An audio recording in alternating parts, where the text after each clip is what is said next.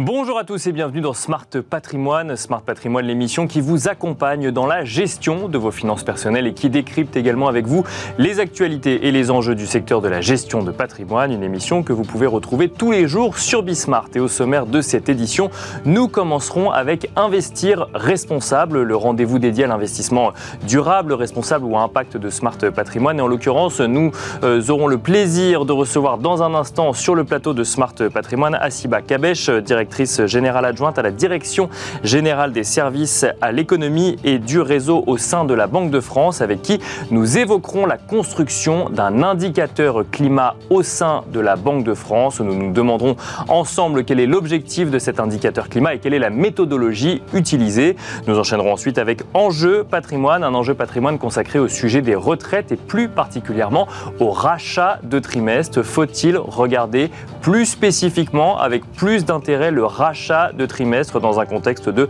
réforme potentielle du régime de retraite tel qu'il existe aujourd'hui et de départ de la, à la retraite à un âge un petit peu plus élevé C'est une question que nous poserons à Valérie Batigne, dirigeante et fondatrice de Sapiens de retraite, mais aussi à Philippe Bainville, expert retraite au sein de l'assurance retraite. On se retrouve tout de suite.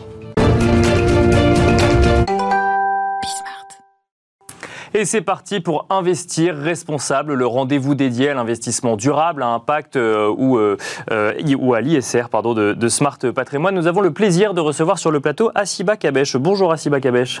Bonjour Nicolas Pagnès. Bienvenue sur le plateau de Smart Patrimoine. Vous êtes directrice générale adjointe à la Direction générale des services à l'économie et du réseau au sein de la Banque de France. Et nous avons le plaisir de vous recevoir aujourd'hui pour euh, tenter de décrypter ensemble l'indicateur climat sur lequel travaille la Banque de France. Pour donner un petit peu de contexte, avant que vous nous expliquiez euh, à quoi correspond cet indicateur euh, climat, le gouverneur de la Banque de France, François Villeroy de Gallo, s'est exprimé lors des entretiens de Valpré et a mentionné la possibilité, je parle au conditionnel puisque c'est pas encore sûr, mais la possibilité d'intégrer une cotation verte, ou en tout cas une part verte dans la cotation Banque de France des entreprises. Cela passerait par un indicateur climat sur lequel la Banque de France travaille aujourd'hui. C'est exact. Effectivement, nous, sommes, nous avons engagé, euh, dans le cadre de notre plan stratégique, une action, euh, euh, une démarche expérimentale, je peux dire encore expérimentale, puisque nous sommes en train de la mener, qui vise effectivement à intégrer dans notre cotation une appréciation de la problématique du risque climatique euh, des entreprises euh, dans le, en, en l'appréhendant dans de, à partir de leur situation financière. Donc on, parle de, de risque climatique, l'appréciation finalement du risque climatique par les entreprises. Donc comment est-ce que le risque climatique peut avoir un impact sur l'activité de l'entreprise, c'est ça? Donc notre objectif, effectivement, c'est de mesurer l'impact du risque climatique sur la situation financière de l'entreprise. D'accord. C'est ça que nous, nous faisons, euh, dans, et, et, de voir indirectement si il y aura un risque sur son risque de crédit. D'accord. Voilà. Et donc, parce qu'effectivement, comme vous le savez, la cotation Banque de France, elle vise à apporter une appréciation sur la situation financière des entreprises à un certain horizon. Bien et le risque climatique est un risque que nous devons appréhender aujourd'hui pour, euh, pour, euh, pour porter cette appréciation. Donc, une première démarche qui vise effectivement à, à établir une méthodologie pour appréhender les risques de transition climatique et, surtout euh, de, prendre en compte les aléas euh, climatiques, effectivement, dans, la, dans, cette, dans, dans ce cadre-là. Donc un indicateur climat qui va lui-même rentrer dans une note plus globale, qui est cette cotation des banques de France des entreprises, qui permet ensuite d'apprécier ou non la, la, la, qualité de remboursement d'une entreprise lorsqu'elle cherche des, notamment des investissements ou, ou, ou des prêts. comment est-ce qu'on construit un indicateur? On parle d'un indicateur climat, hein. on, on, est sur le E de ESG si on fait le, lien avec, avec l'investissement socialement responsable. Là, on est juste sur le risque climatique euh, lié aux entreprises. Oui, alors c'est une, une, une, démarche qui se construit euh, avec trois composantes. D'accord. Le risque de transition, le risque climatique, les aléas météorologiques. D'accord. Et puis ce que nous avons appelé, nous, le, le risque de maturité. En fait, euh, cet, indicateur climat comprend ces trois volets-là, trois composantes. Et euh, le risque de transition, effectivement, c'est travailler et déterminer la trajectoire de, j'allais dire, de, de, de, réduction des émissions des gaz à effet de serre d'une entreprise donnée, D'accord, donc ouais. sa trajectoire. Est-ce qu'une entreprise travaille sur le fait Voilà. de réduire son impact sur Déjà l'environnement mesurer, notre objectif c'est de mesurer cela, la comparer avec celle de son secteur, D'accord. et à partir de là, déterminer effectivement l'avancement euh, et les efforts que l'entreprise a à réaliser pour, euh, pour, euh, pour réduire ses gaz à effet de serre et limiter l'impact sur, la sur son activité et sur la situation globale de l'entreprise. Ça, c'est ce qu'on appelle le risque de transition. Donc- Ça, c'est la première chose que, sur laquelle nous travaillons. Donc pour bien comprendre ce risque de transition, si à un instant T on mesure un certain impact d'une entreprise sur l'environnement, mais qu'il n'y a rien, qu'il n'y a rien qui est fait mécaniquement dans le temps, ce- cet indicateur devrait, euh, devrait se détériorer pour l'entreprise en question. Il faut qu'il y ait des actions qui soient faites. En fait, l'entreprise, elle doit d'abord déterminer ses risques, ses enjeux, et après les leviers, déterminer les leviers d'action pour réduire. Ouais. euh, c'est sa stratégie pour réduire effectivement ses émissions et réduire les risques qu'il peut y avoir sur sa situation et sur son activité. Et c'est ce qu'elle doit mener. Et c'est ça que nous évaluons dans le cadre de cette démarche. Donc ça c'est le risque de transition. Il y en a deux autres ou deux indicateurs, notamment Indicateur. le. Mais il y a l'indicateur météorologique également. Voilà. En fait, nous allons également mesurer le degré d'exposition de l'entreprise aux aléas climatiques. D'accord. Et cela, c'est effectivement, enfin, sur l'ensemble du territoire, vous voyez qu'effectivement, les, les données météorologiques évoluent. On s'appuie sur des données très précises fournies par Météo France et on compare effectivement, on, on- en fait, on rapproche les données et on croise les données météorologiques aux localisations, aux implantations de l'entreprise, ce qui nous donne une exposition brute d'entreprise. Donc, on peut quantifier effectivement le risque, euh, établissement par établissement, localisation par localisation, euh, de l'entreprise. Quelle que soit l'activité, on aura le même risque météorologique ou ça dépend de l'activité Ça- inhérente ça- à l'entreprise? C'est, il y a une approche sectorielle. D'accord Ouais. selon les- le, le sec- le- le secteur de l'entreprise, selon euh, la localisation, les risques météorologiques, les aléas météorologiques sont différents. On peut donner deux exemples. Vous êtes dans le bâtiment. Euh, on a eu, comme l'été dernier, des- un événement de canicule très élevé. Bien sûr. Euh, ça a eu un impact sur l'activité du, du BTP, par exemple. Des heures travaillées en moins, une adaptation de l'organisation pour pouvoir faire travailler ses salariés. Bien sûr. Et si on regarde du côté du secteur agricole, c'est des rendements qui ont pu baisser, dans sa- euh, qui ont pu baisser compte tenu euh, de, de- de- de- des moindres précipitations. D'accord, Donc, C'est des éléments qui- qu'il faut intégrer. Donc, premièrement, il y a l'indicateur lié à la transition de l'entreprise. Deuxièmement, il y a l'indicateur lié au risque climatique. Et alors, le troisième indicateur, Alors, le troisième indicateur climat porte, je le résumerai, sur sa maturité. Alors, il intègre trois dimensions fiabilité des données qui nous sont communiquées, et on va apporter une appréciation là-dessus. Un indicateur de transparence, Mhm. hein, et, et on va apprécier la transparence de l'entreprise sur ses engagements et la manière de les, euh, de les respecter et de les mettre en œuvre. Et puis un troisième, qui est le, celui de la maturité. Et en fait, au travers de, l'indi- enfin, de cette maturité, on va apprécier la capacité à l'entreprise d'elle-même d'appréhender ce risque climatique.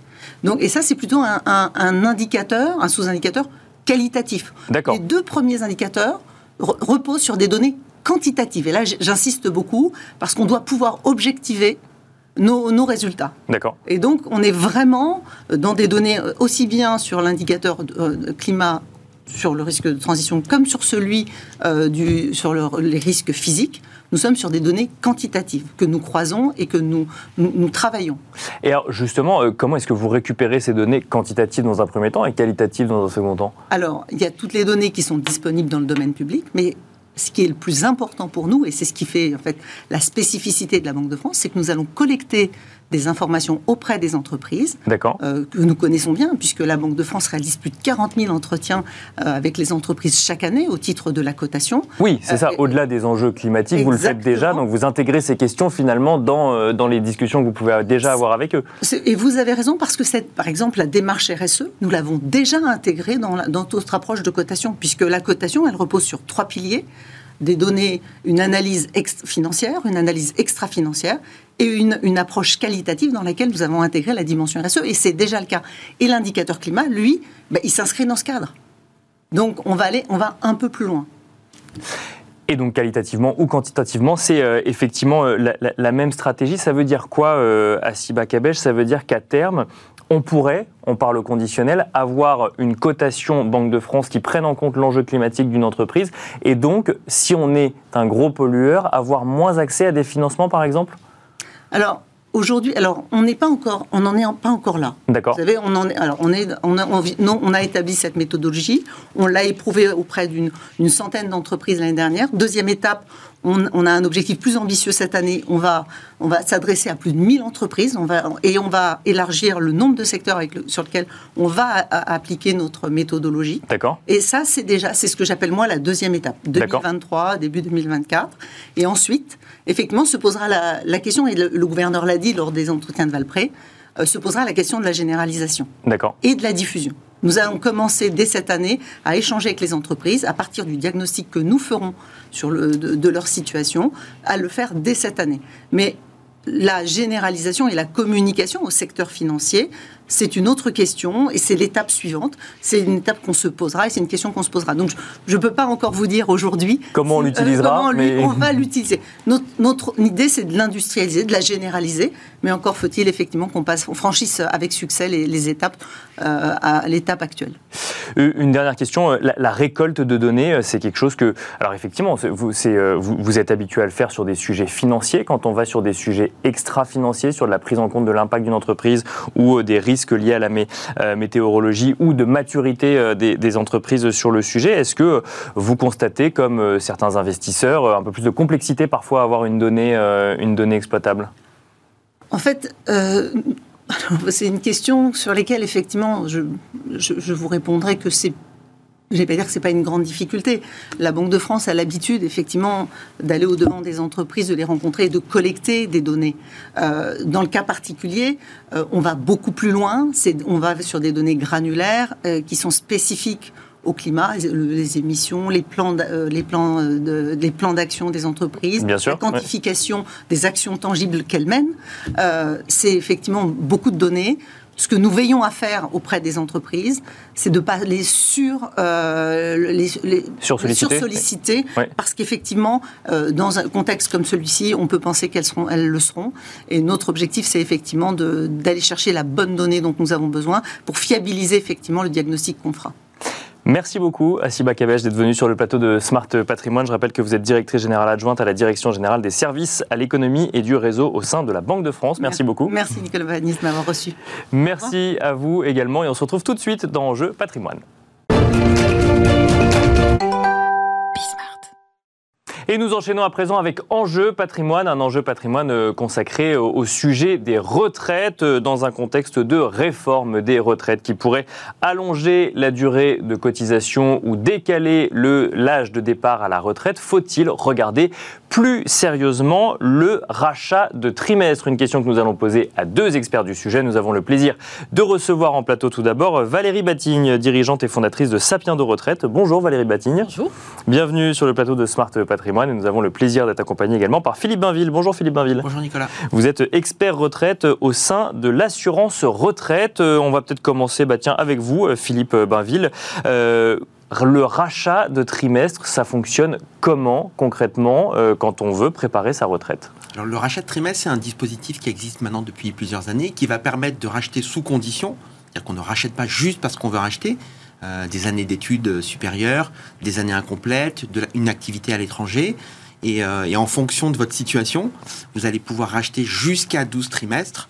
Euh, L'idée étant de bien se renseigner avant parce que c'est coûteux et puis, il faut voir si ça a un vrai intérêt par rapport à votre situation.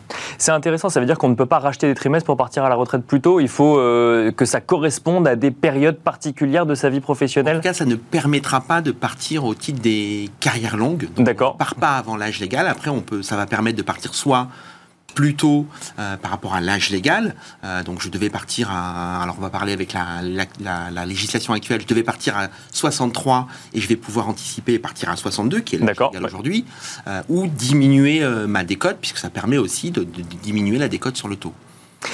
Valérie Batigne, est-ce que vous constatez dans le contexte euh, actuel de discussion, négociation, si on peut le dire ainsi, sur la réforme euh, des retraites, euh, des réflexions un peu plus abouties qu'il y a un an sur le rachat de trimestre justement, alors qu'on voit que bah, on pourrait travailler un petit peu plus longtemps, notamment ceux qui sont concernés par le départ à 64 ans?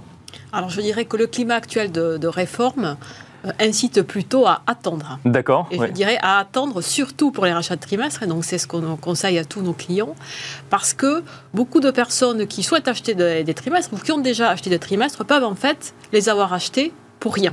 D'accord. Donc il faut vraiment sensibiliser le- les auditeurs sur ce sujet. Racheter des trimestres ne signifie pas automatiquement avoir plus à la retraite. On a plus dans certains cas. Et notamment, la première règle, c'est être sûr qu'on va avoir besoin de trimestres. Et ça, c'est pas nécessaire chez tout le monde. Mais alors, que- on va commencer par les cas où ça se passe bien, puis après vous nous, ex- nous expliquerez euh, dans quel cas effectivement ça, ça ne sert à rien. Euh, comment est-ce qu'on sait si on va avoir besoin de trimestre ou si on ne va pas avoir besoin de trimestre À quel moment on le sait finalement? On le sait quoi, un ou deux ans avant de partir à la retraite et qu'on fait le- quand on fait le problème, bilan c'est que pour faire un diagnostic, il faut être sûr de la législation qui va s'appliquer. D'accord. Et notamment, il y a deux choses importantes. La première chose la plus importante, c'est à partir de quel âge je vais avoir le droit de partir. C'est ce qu'on appelle l'âge légal. Et ensuite, combien, de combien je vais avoir besoin de trimestres? Donc typiquement, là, on est dans une situation où l'âge légal va reculer de deux ans. Mhm. Devrait, on ne le sait pas encore, mais. Devrait. Mais c'est déjà arrivé dans le passé. Donc, je prends une personne qui a 50 ans, par exemple. Elle a fait ses, pronos, ses, ses diagnostics, etc. Il lui faut 172 trimestres. Elle se dit, bah, moi, il va me manquer 8 trimestres. Deux ans. D'accord. Là, elle est. Si la réforme passe, cette même personne, on va lui dire bah, tu vas devoir travailler jusqu'à 64 ans. Donc deux ans de plus. Bien sûr. oui. Donc deux ans de plus, elle va valider naturellement huit trimestres. Elle va avoir ces trimestres qui, en, en- par, par son activité professionnelle. Donc si Parce elle qu'elle aura ach- continué à travailler. parce qu'elle aura continué à travailler. Donc si on achète trop tôt, avant de savoir quelle législation va s'appliquer, et, et notamment avant de savoir à partir de quel âge j'ai le droit de partir, on a un gros risque d'acheter des trimestres pour rien. Parce qu'il y a une chose très importante, c'est qu'arriver à l'âge légal, c'est-à-dire l'âge à partir duquel j'ai le droit de partir, avec trop de trimestres par rapport à ce qui est requis, ne sert à rien. D'accord. On n'aura pas une pension de retraite plus élevée? Non. C'est-à-dire le, plus de pension, la surcote, ne commence qu'à partir de l'âge légal. Donc si j'arrive à l'âge légal avec quelque part trop de trimestres par rapport à ce qui est requis, eh ben, ça ne m'augmente pas mon montant de trimestre. Philippe Bainville, si je comprends bien ce que nous dit Valérie Batigne, euh, si on a eu effectivement des, années d'études incomplètes euh, ou qu'on veut compléter des années dont on sait déjà effectivement qu'il y aura peut-être un manque à gagner pour le jour où on partira à la retraite parce qu'il y a eu euh, quelques petits trous ici et là, ça ne sert à rien de le faire trop tôt, ça ne sert à rien. On parle souvent de préparer sa retraite dès 30 ans, mais alors sur le rachat de trimestre, il vaut mieux attendre le dernier moment, c'est ça? Le rachat, il est possible entre 20 ans et 67 ans. Oui, et puis il y a un sujet coût, c'est-à-dire que ça coûte moins cher. Quand plus on est jeune, moins ça coûte cher. Exactement. Euh, la mission euh, du réseau dans- de l'assurance retraite, ça va être de faire le point avec vous sur qu'est-ce qui peut potentiellement être déjà retrouvé dans votre carrière, des anomalies, des, des oublis, des erreurs. Donc on va faire ce travail-là de reconstitution de carrière pour voir en effet est-ce que le rachat est pertinent. Et s'il l'est, et que vous nous faites savoir que vous êtes en effet intéressé par un, par un rachat, on vous fera un devis, c'est gratuit, en vous disant voilà, voilà combien ça coûte, voilà quel impact ça a sur le point de départ et sur le montant de votre retraite. Puis après, vous êtes libre de, donner suite ou pas. Et nous, on a un outil gratuit sur notre site qui permet de faire une, première estimation de sa situation pour déjà avoir une idée du coût du trimestre, puisque c'est plutôt onéreux. Et donc, est-ce que c'est pertinent Est-ce que j'ai les moyens de le faire Et là, on, pourra, on pourra faire le point pour voir vraiment si ça a vraiment un intérêt ou pas. Alors, justement, réponse à la première question, quand est-ce que c'est pertinent d'envisager un rachat de trimestre? Alors, nous, ce qu'on sait, par exemple, c'est que typiquement, le- le- les personnes qui rachètent, euh, le, le- le profil type, c'est une personne qui a 54 ans, c'est très majoritairement un homme, avec des, revenus- des revenus importants. Et si je dis que le, le profil type, c'est quelqu'un qui a 54 ans, ça veut bien dire qu'on est, aujourd'hui, avec un âge de départ à 62, une personne qui est déjà assez proche de la retraite, hein, tout est relatif, mais pour avoir fait le plus gros de sa carrière et qui sait à peu près exactement à quel moment il veut partir. Et donc, en effet, on peut se dire que c'est plus pertinent quand on est proche de la retraite. Maintenant, c'est pas neutre en termes de coût. Parce qu'on vient combler des trous finalement dans sa vie professionnelle euh, antérieure ou dans sa vie étudiante pour se per- pour enfin pour c'est ce que j'aimerais bien comprendre et que ce soit très clair pour les gens qui nous écoutent c'est est-ce que c'est pour partir à l'âge légal et ne pas avoir à travailler en plus ou est-ce que c'est pour partir plus tôt? Ça ne permet jamais de partir avant l'âge légal. Ça D'accord. va permettre de partir à partir de l'âge légal, avec une décote diminuée ou sans décote. Après, c'est vraiment un, un choix qui est à faire et on peut faire les, les différentes, les différentes hypothèses, mais jamais de partir avant l'âge légal. Ils ne sont jamais retenus euh, dans, dans le cadre du dispositif euh, euh, qui a plutôt du succès des carrières longues. Valérie Batigne, vous nous le disiez, je refais le point sur l'actualité très rapidement. Euh, finalement, dans un contexte comme celui-là, ça ne sert à rien de se poser la question du rachat de trimestre pour le moment. Il vaut mieux attendre de savoir quelle sera la législation demain. Et pour ceux qui ont l'âge de préparer leur retraite dans un futur suffisamment proche pour que la législation ne réévolue pas d'ici là. Voilà, exactement. Parce que dans le rachat de trimestre, il y a, il y a deux branches, on dirait. Combien ça coûte ouais. Ça, c'est clair, effectivement. Et le coût est très variable et il dépend de l'âge. Donc on peut alors, dire, concrètement, ça coûte combien ah ben, si vous prenez euh, un, tout jeune qui vient de finir une période de stage, ça coûte euh, moins de 500 euros. D'accord. mais ça peut servir à rien de le voir fait. Mais ça peut servir à rien. Et euh, de l'autre côté, ça peut coûter jusqu'à même 4500 euros. D'accord. Vous voyez, voilà. Et alors, par contre, la deuxième branche, c'est très importante, c'est combien ça me rapporte.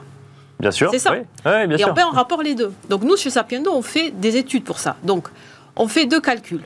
C'est combien j'aurai à la retraite si je ne rachète pas de trimestre et combien j'aurai à la retraite si je rachète des trimestres. D'accord. Et ces calculs doivent se faire tout régime de trimestre confondu, pas que au régime général, mais, au, régime complémentaire aussi. Petite précision, c'est combien j'aurai à la retraite si je ne rachète pas de trimestre et que je n'ai pas travaillé ces trimestres en plus et que je suis parti à l'âge légal, donc avec des trimestres en moins. Toutes les comparaisons se font au même âge donné. D'accord. Je veux partir à, disons, 62 ans, on est avant réforme, combien j'aurai si j'ai pas racheté mes trimestres, si on prend l'exemple de tout à l'heure, et combien j'aurai si j'ai racheté 8 trimestres en plus.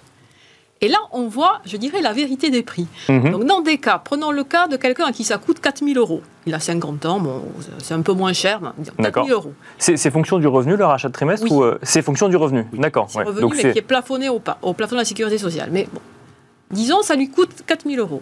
On fait les calculs, chez Sapiendo, on lui dit, ah ben, ça va vous rapporter 1 000 euros en plus. Donc là, c'est une super opération. Bien sûr. Puisque pour 4 000 euros, il a 1 000 euros chaque année de plus. Bien sûr. 4 ans, c'est rentabilisé. On peut faire ce même calcul et on dire ah ben monsieur ça va vous rapporter 100 euros de plus. C'est pas la même histoire, c'est il aura 40 ans pour amortir. Voilà. Mais on peut aussi lui dire, mais ça, il n'y a pas besoin de faire les calculs, dans votre cas, ça va vous rapporter zéro.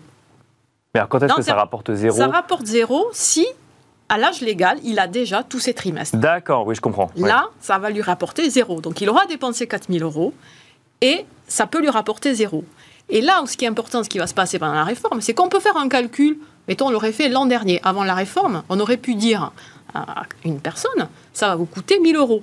Ça va, ça va vous rapporter, pardon, 1000 euros. Bien sûr. Super. Sauf que la, là, la personne, on lui dit, euh, ah, mais vous devez travailler deux ans de plus. Donc on refait le calcul, on lui dit, ah ben là, monsieur, désolé, ça va vous rapporter zéro. D'accord. Vous voyez C'est pour ça que nous, on déconseille deux ans avant l'âge de départ légal.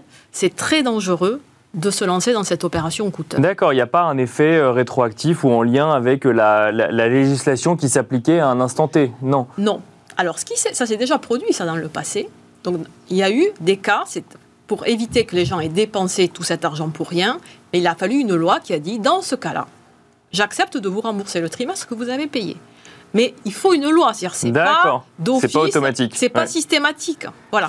Donc là, je pense que le, le, problème risque de se poser. Philippe Bainville, je vous repose la question pour que ce soit très clair. Effectivement, si on rachète des trimestres alors qu'on est très jeune et que du coup ça coûte beaucoup moins cher, ça n'est pas toujours une bonne idée. Est-ce que ça peut quand même être une bonne idée dans certains cas? Il faut aller sur le simulateur et se rendre compte si c'est pertinent ou non ou... Ça, reste un pari de toute façon quand on est. Ça reste, c'est un pari. Oui, c'est ça. D'accord. Parce qu'on est très loin de, de, la, de la législation qui sera appliquée au final vous avez 20 ans euh, pour un départ dans 45 ans.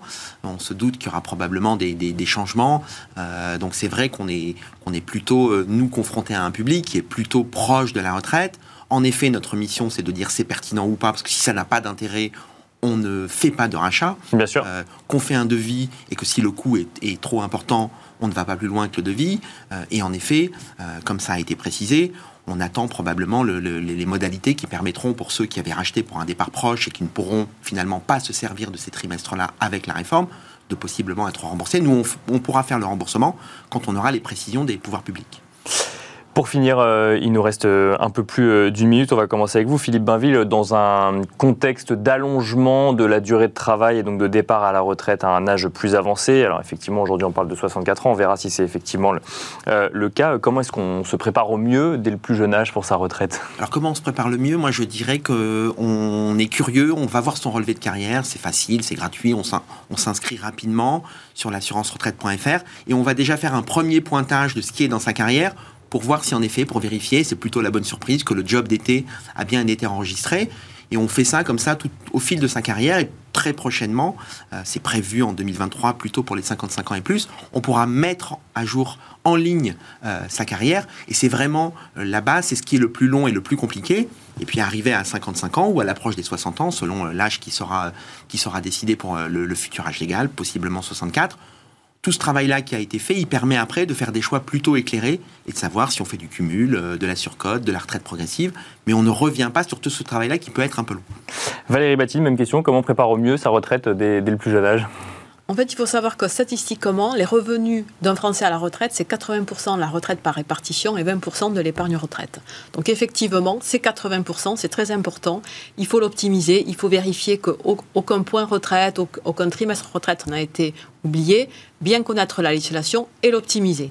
Ça, c'est en moyenne 80%. Alors je dis souvent, c'est beaucoup, mais c'est pas tout. Mhm. Et donc, il faut aussi penser voilà, à des stratégies d'épargne pour compléter ces 80% avec son, niveau de vie attendu. C'est important d'anticiper. On, passe en moyenne 25 ans à la retraite, c'est beaucoup. Donc, il faut s'y prendre tôt et, et regarder tout ça de près. Merci beaucoup Valérie Batigne, dirigeante et fondatrice de Sapiens de Retraite. Merci Philippe Bainville, expert retraite au sein de l'assurance retraite. Merci à vous également de nous avoir suivis. Et je vous donne rendez-vous très vite sur Bismart pour un nouveau numéro de Smart Patrimoine.